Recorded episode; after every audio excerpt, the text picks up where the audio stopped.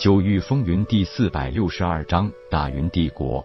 通过与紫月灵犀的简单交谈和紫月涛的一些介绍，夜空很快了解到了大云帝国的一些基本状况。大云帝国与紫月帝国一家独大，两家辅佐的局势大致相同。不过在夜空来看，大云帝国是最像平常国家的一个帝国。帝国皇室为云岚家族，国主云岚希若是一名归真境后期修为、铁血霸气、国色天香的大美女。云岚家族也毫无争议的是大云帝国最强势的家族，想在大云帝国站稳脚跟，就只能服从皇家的统治。在这里，皇权至上，就算你拥有高人一等的修为，也必须在皇室成员面前低下高贵的头颅。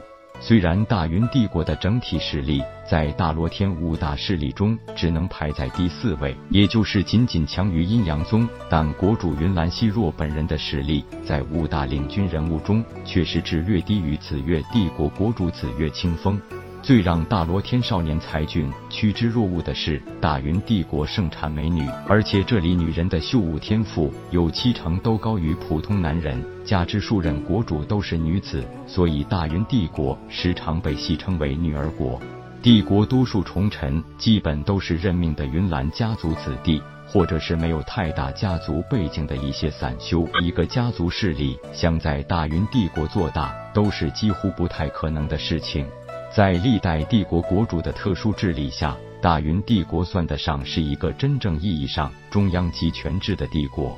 云岚家族有一种很奇特的血脉传承，也就是他们家族子弟几乎都是风雷香柏灵脉，而且女子七品的概率是七成，而男子七品的概率只有三成。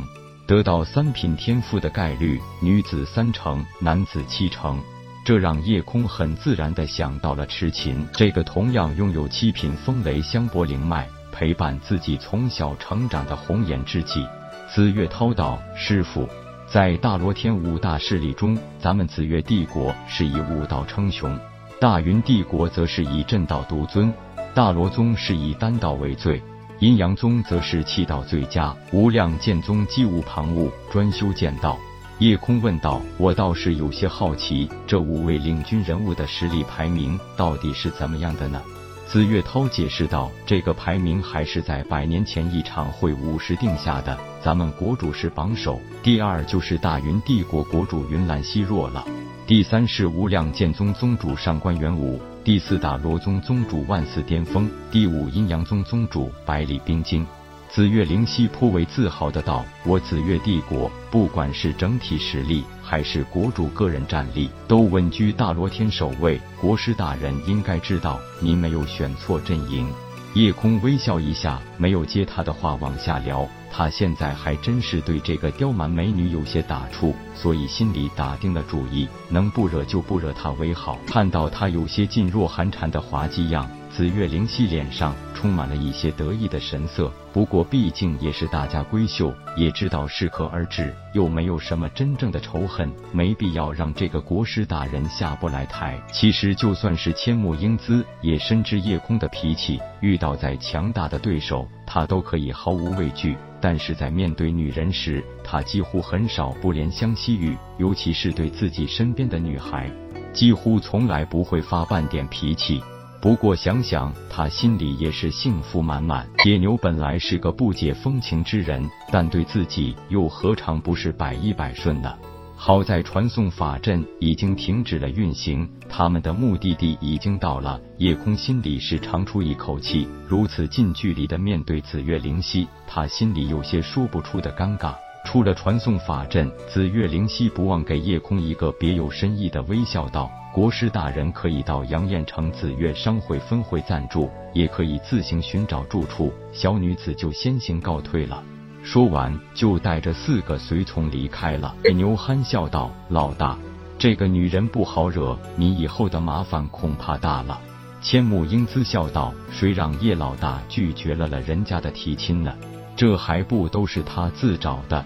哎，夜空叹气道：“我都够烦了，你们还在这里说风凉话，我这真是交友不淑啊！”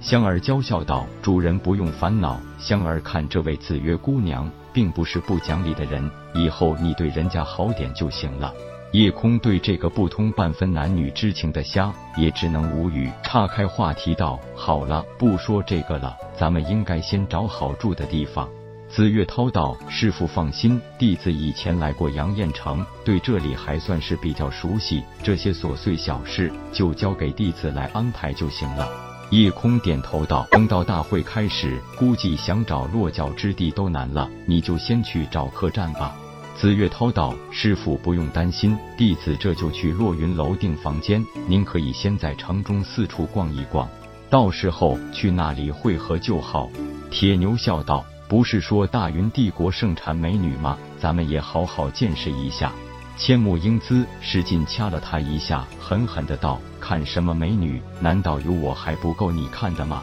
紫月涛想笑又不敢，赶紧转身跑开，并不时回头看铁牛滑稽的反应。